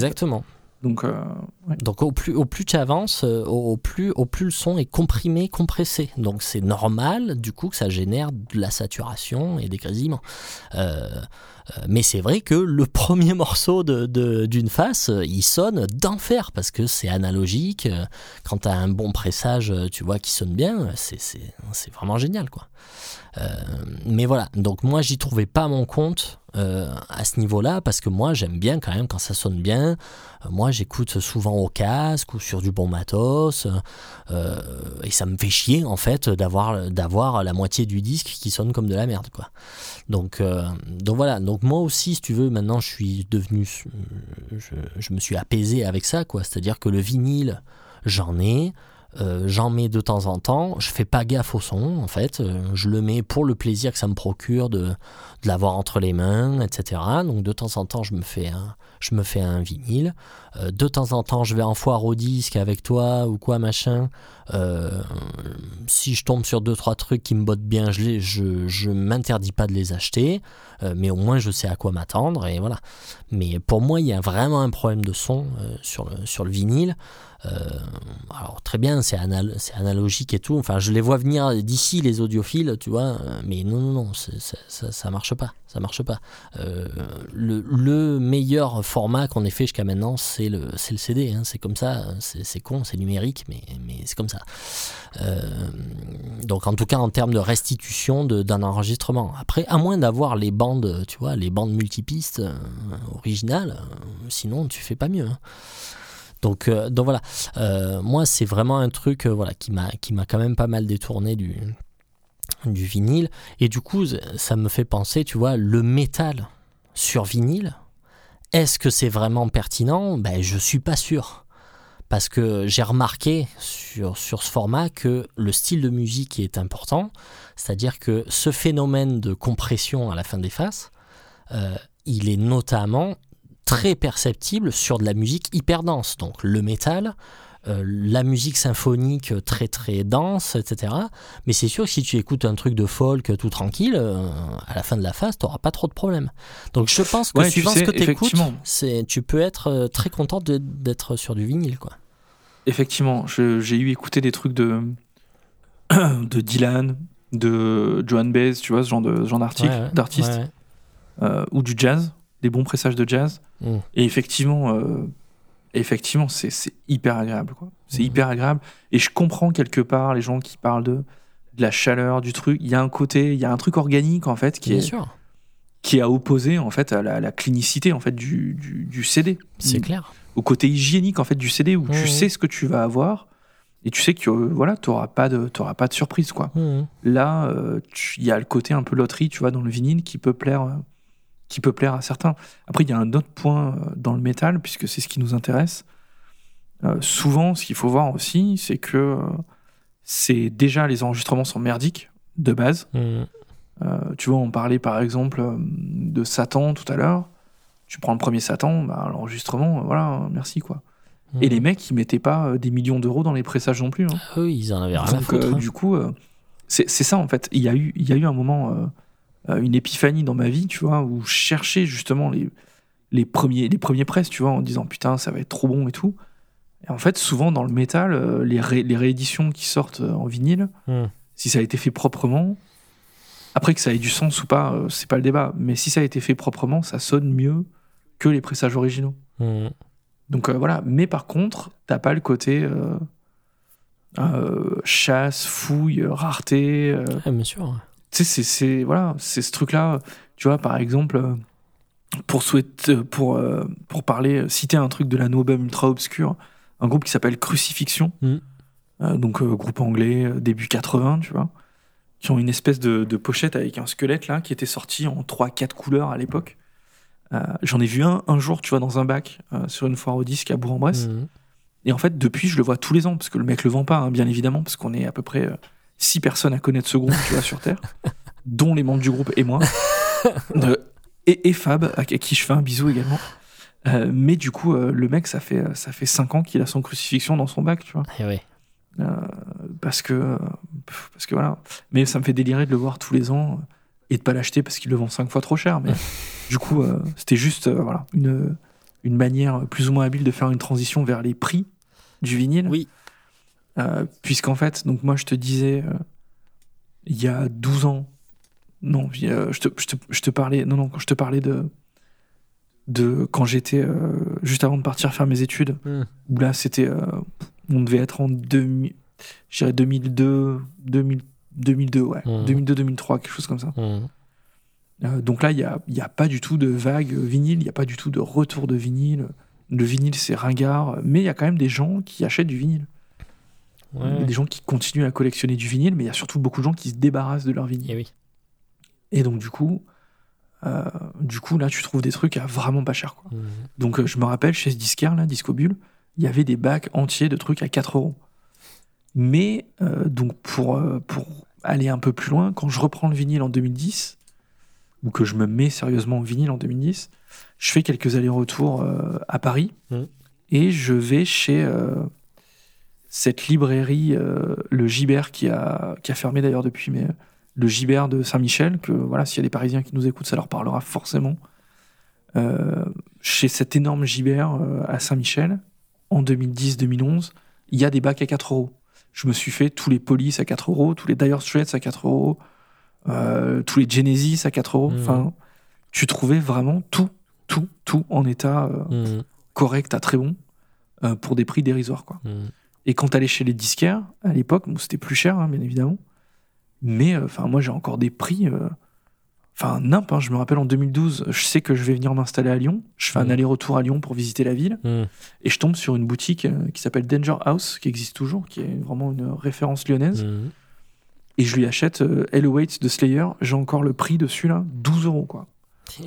Euh, tu veux voir, tu veux acheter Hello Waits de Slayer aujourd'hui, euh, et ben ouais, c'est, tu dois taper dans les 50, entre 50 et 60 euros peut-être. Et je te parle de ça il y a, il y a 8 ans. Donc euh, il y a un truc, euh, il y a un truc qui a mal tourné. Il y a un truc qui a mal tourné aux alentours de 2017, 2018. Il s'est passé un truc, je sais pas, euh, trop d'engouement, trop d'engouement, trop de trop de vinyle quoi, trop de vinyle et du coup trop de spéculation Mhm. ça a attiré vraiment trop de gens. Et, euh, et là, aujourd'hui, c'est ingérable parce qu'en plus, euh, tu peux... alors moi, par exemple, j'ai- plus de disquaires là, autour de chez moi. Ouais.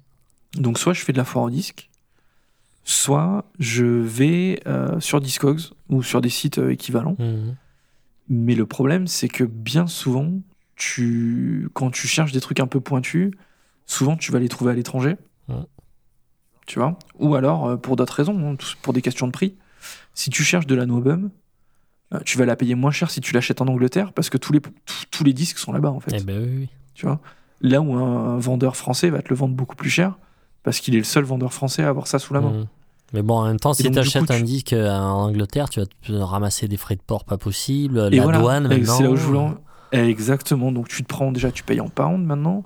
Euh, En plus, tu te, tu te prends euh, les taxes d'import, tu te prends la douane, Mhm. tu te prends de- des frais de port de ouf. Euh, c'est- plus possible. Mhm. Le Japon, c'était jouable encore. J'ai acheté, euh, ne serait-ce qu'il y a deux ans, je crois, un an et demi, deux ans, euh, des premiers, des premiers presses de, des premiers albums d'Offspring, tu vois, Mm. que j'ai eu à prix très correct parce qu'en fait, le, le, le Japon est un pays qui est absolument amoureux de musique Mm. et qui couple ça à une culture qui est dans le respect de manière démesurée pour tout. Et donc, du coup, quand tu achètes du vinyle au Japon, tu sais que le truc va arriver dans un état dix fois meilleur encore que ce que le vendeur te l'a promis. Mhm. Et tu arrives à choper des trucs à prix extrêmement correct. Euh, mais le problème, c'est que maintenant, en plus des frais de port, euh, tu tapes des frais, euh, justement, des frais de douane de, de ouf, quoi. Mhm. des frais d'import de dingue, qui n'existaient pas il y a un an. Je crois que ça fait un an à peu près. Donc petit à petit, les, les portes se ferment. Quoi. Les portes se ferment. Ouais. Et tu mets à ça, tu rajoutes à ça le fait que sur les plateformes comme, comme Discogs, et j'en veux pas aux vendeurs, hein, je comprends, mais euh, Discogs prend quand même entre, je crois que c'est entre 8 et 10%. Euh, donc si tu vends un vinyle, tu sais que tu as 10% qui partent chez Discogs? Je crois que non, 8% je crois. Euh, et donc du coup, comment se rémunèrent les vendeurs? Ils se rémunèrent sur les frais de port aussi, tu vois. Ben ouais. Donc là où envoyer un disque en mondial relais, c'est censé coûter 5,50€, Mhm. bah souvent tu payes entre 9 et 10 euros de frais de port. Mhm. Donc euh, entre les deux, il y a quand même 3,50€ de différence. Tu vois.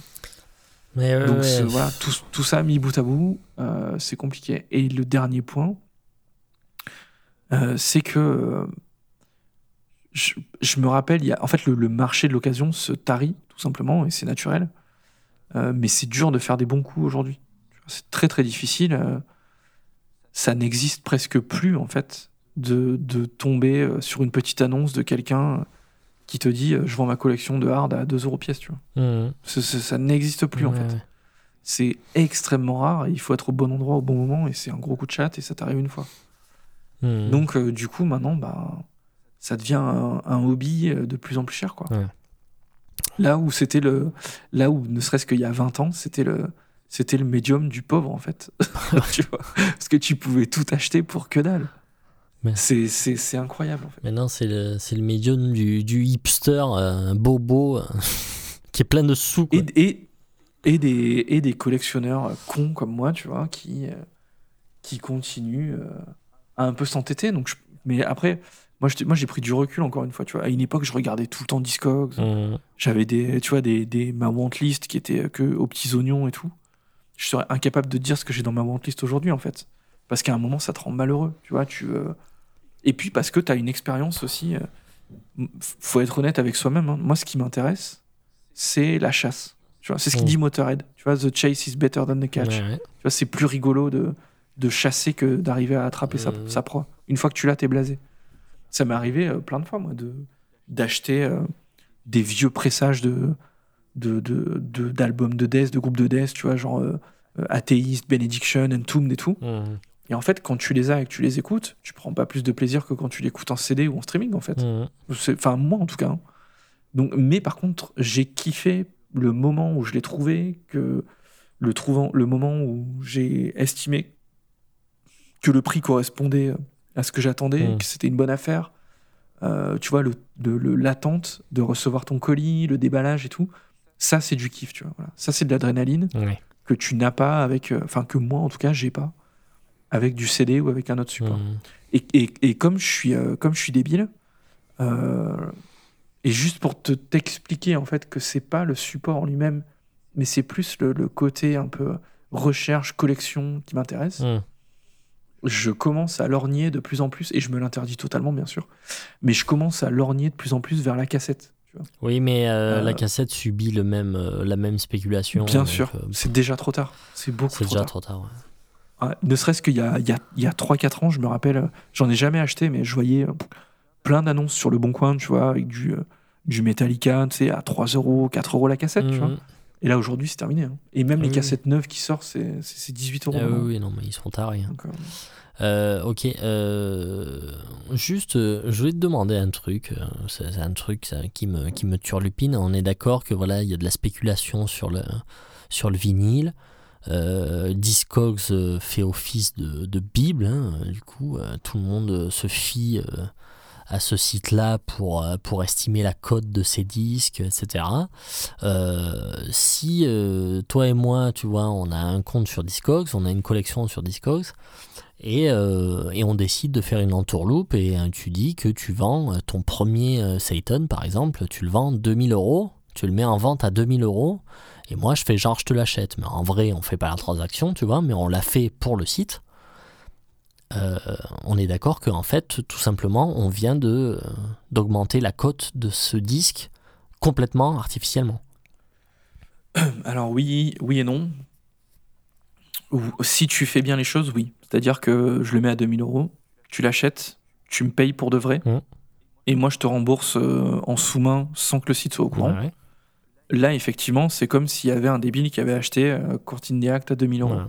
Et là, effectivement. Et du coup, tous les autres débiles, du coup, tous les autres débiles derrière pensent que ça vaut vraiment, parce que c'est ça qui fait la valeur en fait, du coup. Bien, bien sûr, mais, mais derrière, du coup, et c'est toutes les théories capitalistes hein, qui te disent que le marché il va s'autoréguler. Mm. C'est-à-dire que les Mongols, ils vont mettre leur, euh, leur Courtine Act à 1000 euros. Mm. Ils vont pas le vendre. Mm. Et donc, du coup, au bout d'un moment, ils vont le mettre à 500. Mm. Ils vont pas le vendre. Et puis à 300, ils vont pas le vendre. Mais, euh, mais effectivement, ça tire pas les prix vers le bas. hein. C'est clair. C'est clair. Après, euh, Discogs, avant de valider totalement une transaction, attend, je crois, je crois que c'est 60 jours ou 90 jours Mm. pour l'intégrer dans ses calculs en fait de, de prix moyen et tout ça. D'accord. Donc euh, C'est, d'après toi, c'est quand même assez sérieux, quoi. Tu, tu- ça, ça, reste des, ça reste des robots. hein. Ça reste des robots. euh, Ouais. C'est c'est- des, des machines qui font des calculs. hein. Donc, euh, je veux dire, En fait, le, site est administré de manière assez sérieuse selon toi, et mais par ah, contre, non, mais c'est une, c'est- non, mais c'est une machine de guerre. hein. C'est une machine de guerre.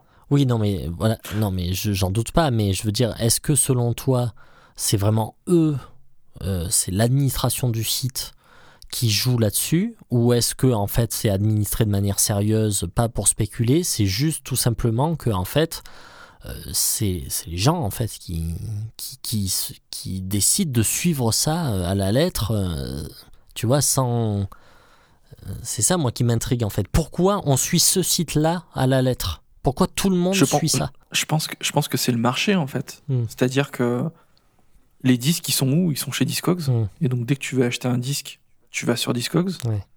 Et, et, et après, c'est voilà, c'est l'offre et la demande. Ouais, ouais. Et donc, du coup, si euh, à un moment, euh, comme, comme l'offre est totalement transparente, en fait, ce que, ce que disent euh, les théories économiques, c'est t'as un type qui va mettre son, son truc en vente à 500 euros. Toi, t'es consommateur, t'arrives, tu te dis c'est trop cher, je l'achète pas. Hmm. T'as un autre vendeur qui va arriver, il va se dire bah moi je vais pas le mettre à 500, je vais le mettre à 450. Hmm. Peut-être qu'il va le vendre. Et donc, du coup, ça va tirer le prix moyen vers le bas. Hmm. Donc, en fait, le marché est censé s'auto-équilibrer tout seul comme ça. Euh, mais Mais on mais voit bien après, que non. effectivement, il y a plein de, il y a, il y a plein de biais en fait, Hmm. parce que t'es pas en train de vendre, euh, t'es pas en train de vendre une maison euh, euh, à 250 000 euros que t'es obligé de vendre parce que t'as besoin de thunes et tout. T'es en train de vendre des disques. Si tu vends pas ton album de Satan, euh, toi collectionneur qui a décidé de vendre ton album de Satan parce qu'en fait tu l'écoutes pas trop, Mm. si tu mets 10 ans à le vendre, t'en bats le steak en fait. Ouais, ouais. Donc du coup, tu dis j'ai envie de le vendre 500 boules, tu le laisses à 500 boules pendant 10 ans Hmm. tu vois? Donc il n'y a pas en fait. euh, et ça, ça vient du produit en lui-même en fait. C'est un produit qui est pas périssable. C'est un produit euh, qui est dans le, dans le hobby. Pour il y a beaucoup de vendeurs qui sont pas des professionnels. Hmm. Donc, du coup, euh, et puis et puis il faut voir aussi que c'est un marché euh, passion. C'est une niche passion entre guillemets, et que les gens sont prêts à payer cher, sont prêts à payer cher pour quelque chose qu'ils n'ont pas. Ouais, ouais. parce que c'est un trou dans leur collection, parce que c'est une pièce extrêmement rare. Tu vois, le- pour rester dans le métal, mais si tu prends, euh, par exemple, euh, tous les premiers albums de black metal, tu vois, la deuxième, vague, la, deuxi- la deuxième vague de black metal, les groupes comme euh, Mayhem, Dark Throne et tout, les premiers, un premier press euh, de Transylvania Hunger, bah, tu peux aller voir, hein, je suis tombé dessus tout à l'heure par hasard, il y en a un en vente, il est à 2500 euros. tu vois What the fuck mais, non, mais par contre, je suis quasiment sûr que ça va se vendre. Oui, oui, oui, non, mais c'est sûr. Mais en fait, voilà, mais le truc, c'est ça, en fait, je pense. Tu vois, Euh, nous, on, on fait partie des gens qui, dé... enfin, beaucoup de gens déplorent le, le, le- le- les prix euh, des, des vinyles aujourd'hui, la spéculation dessus, tout ça. Euh, nous, on fait partie de ces gens-là parce que, bah, nous, on n'a pas beaucoup de sous et on aimerait bien pouvoir en acheter plus et on peut pas.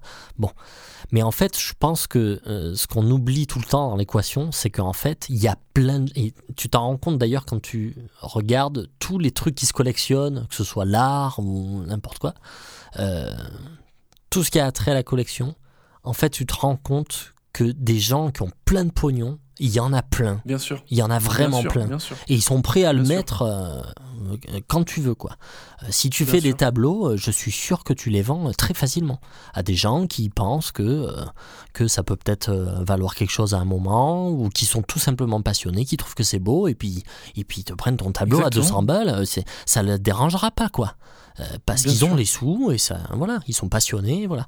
Et je pense que ça, c'est vrai qu'on l'oublie trop souvent. Il y a, il y, a, il y a plein de gens qui ont plein de pognon. Il y en a vraiment plein, quoi. Donc, euh, Mais par contre, tu as, extrêmement raison sur un point, c'est que la tendance de mar- du marché ne s'améliore pas. hum, hum.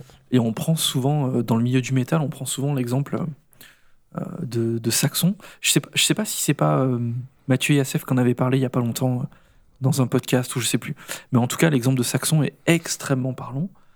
Euh, un album de Saxon comme euh, euh, Strong Arm of the Law, par exemple, Ouais. c'est un truc que tu voyais même en vide-grenier hein, il y a, a 10-12 ans. Tu le voyais dans tous les putains de bacs de toutes les grand-mères de vide-grenier, ce putain d'album. Hum, Tout le temps, quoi. hum. Les scorpions, pareil, tous, tout le temps, partout. Chez le disquaire, dans les ressourceries, de partout. Et ça coûtait 2 euros, 3 euros. Aujourd'hui, un Saxon, ça se vend 15 euros.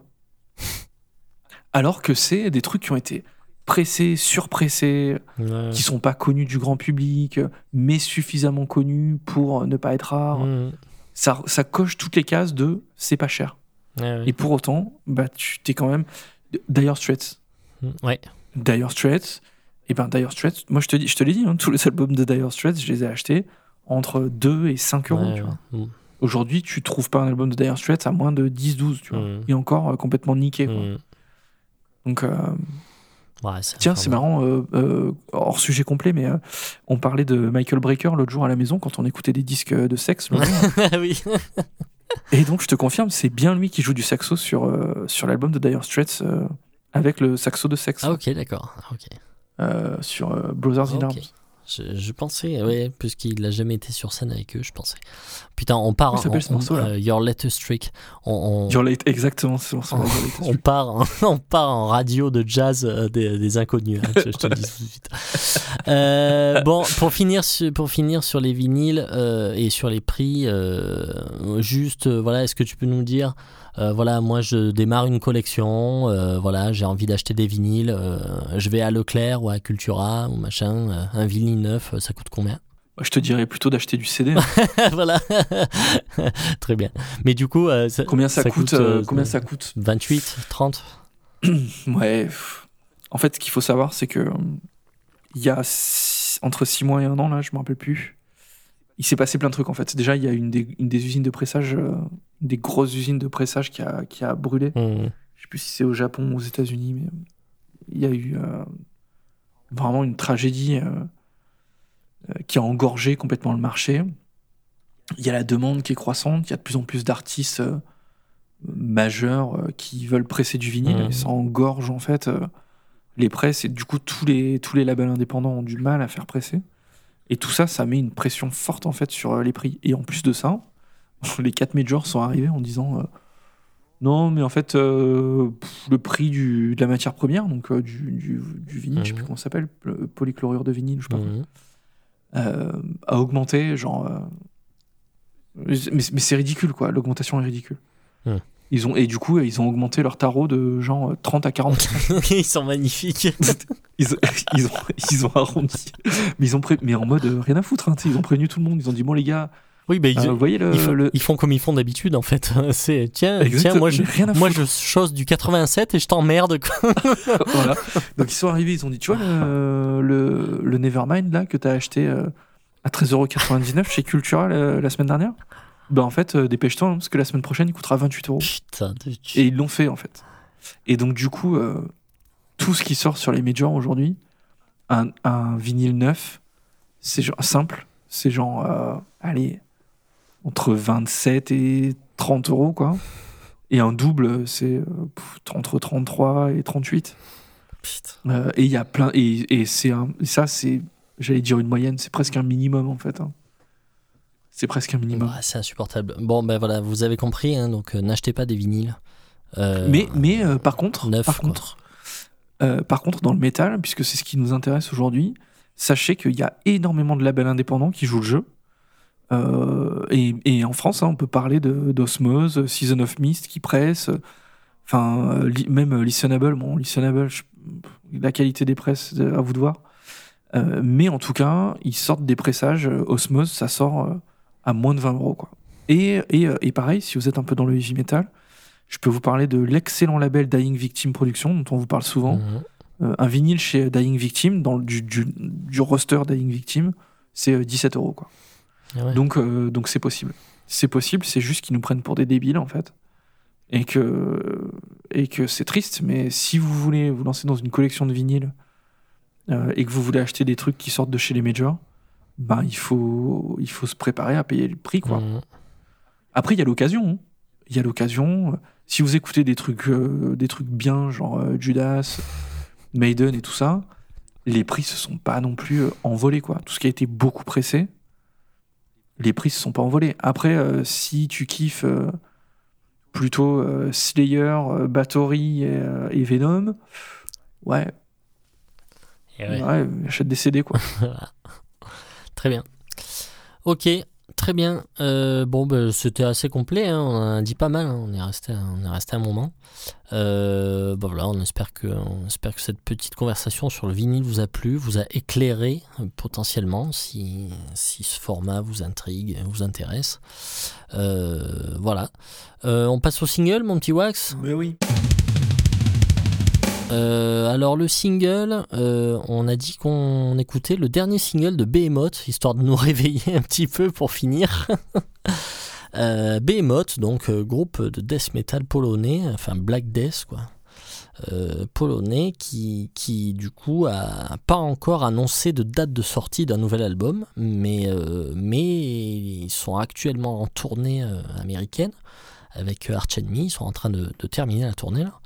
Et donc là, le, le 11 mai, ils ont sorti euh, ce, single tout frais là, Of My Herculean Exile, sorti donc le 11 mai. On s'écoute ça.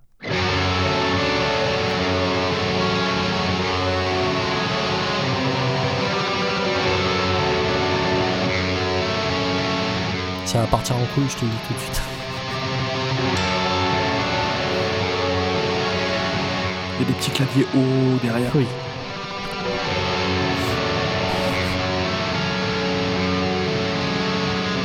Le preset OO du Casio a été, a été enclenché quoi.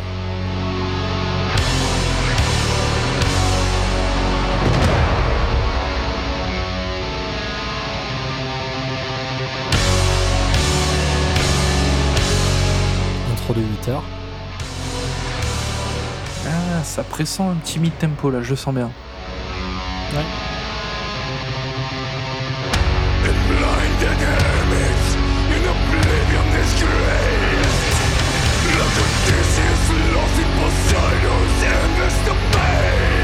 Putain, il a vraiment Il une a un voix. cheveu de- sur la langue comme ça. Ah non.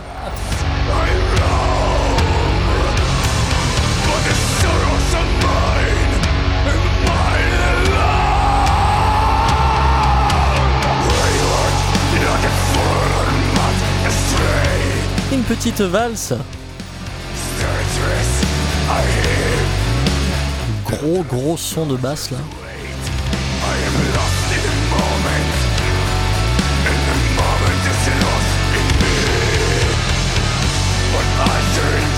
J'ai l'impression qu'il reste un peu là sur les trucs qu'ils ont fait ces derniers temps là, un peu euh, un peu zarbi comme ça.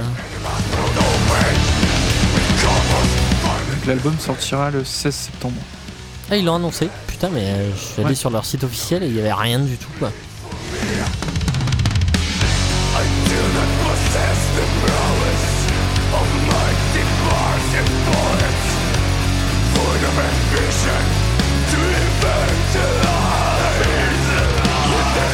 C'est marrant, je reconnais pas sa voix. Ah ouais? Moi aussi, je la reconnais.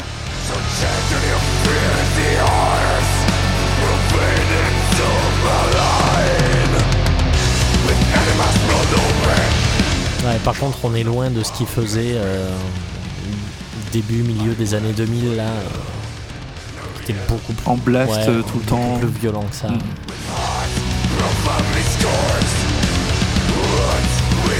Moi, je, je préférais cette période-là. Mais depuis qu'ils étaient revenus, tu sais, euh, Nergal, le, le chan- le guitariste-chanteur, là, il avait eu un cancer, là. Et Ouais. euh, quand ils étaient revenus après, voilà, ils avaient un peu changé de direction pour aller plus vers des trucs comme ça. Et moi, j'avais décroché, là.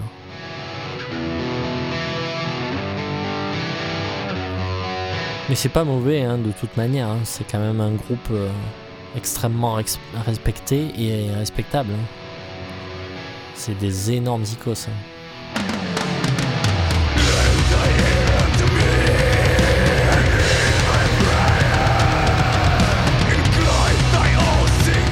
Cas, dans le métal extrême, c'est clair que c'est un des groupes les plus connus, hein, je pense, même encore aujourd'hui. hein. Ouais, ouais, euh, nous c'est vrai qu'en France on, on trouve, on trouve ça quand même toujours, euh, toujours assez hallucinant, mais il faut savoir quand même qu'en Pologne, les mecs c'est des superstars. Hein. Euh, Nergal, Ouais.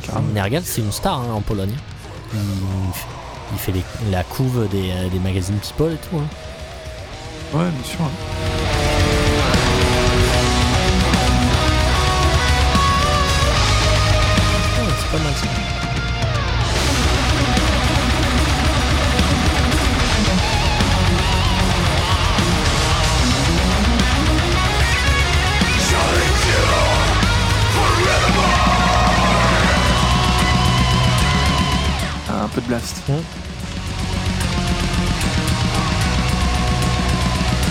Ouais, c'est vachement mélodique. hein.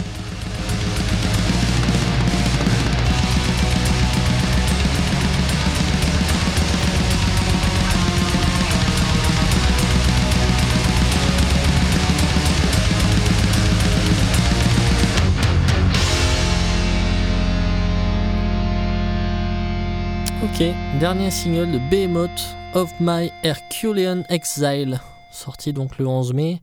Et donc tu disais l'album du coup annoncé pour le 16 septembre. Euh, écoute, qu'est-ce que t'en as pensé, mon petit Wax? C'est pas. Je trouve ça un peu languissant. Oui, moi je trouve ça un peu mou du genou. C'est pas extrêmement inspiré. J'ai trouvé la fin plus intéressante, quoi. Ça. Mais bon, oui, c'est ouais, pas, oui, pas trouvé ça extraordinaire. Donc bon, écoute, on verra bien. Euh, tu voulais rajouter un truc, mon petit Wax, avant que l'on se quitte Euh, non, pas vraiment. N'oubliez pas surtout qu'il y a le nouvel album de Lord Belial qui va bientôt sortir. Très très important. Euh, et puis, encore un grand merci à tous ceux qui nous laissent des messages Oui. privés sur Facebook, des messages publics, qui partagent l'émission, qui laissent des commentaires. C'est vraiment vraiment cool. Surtout dans les périodes où on est en galère comme ça, ça- c'est vraiment ce qui nous tient. Ouais, carrément. Donc, euh, donc merci, merci, merci, merci. Voilà, euh, n'oubliez pas pour nous écouter, toujours pareil, euh, le site euh, euh, blackout-podcast.fr, les plateformes de streaming. Laissez-nous euh, des étoiles, des avis, euh, notamment sur Apple et sur Spotify. hein. ceux qui nous écoutent là-dessus, n'hésitez pas à laisser un avis, euh, une note, quoi.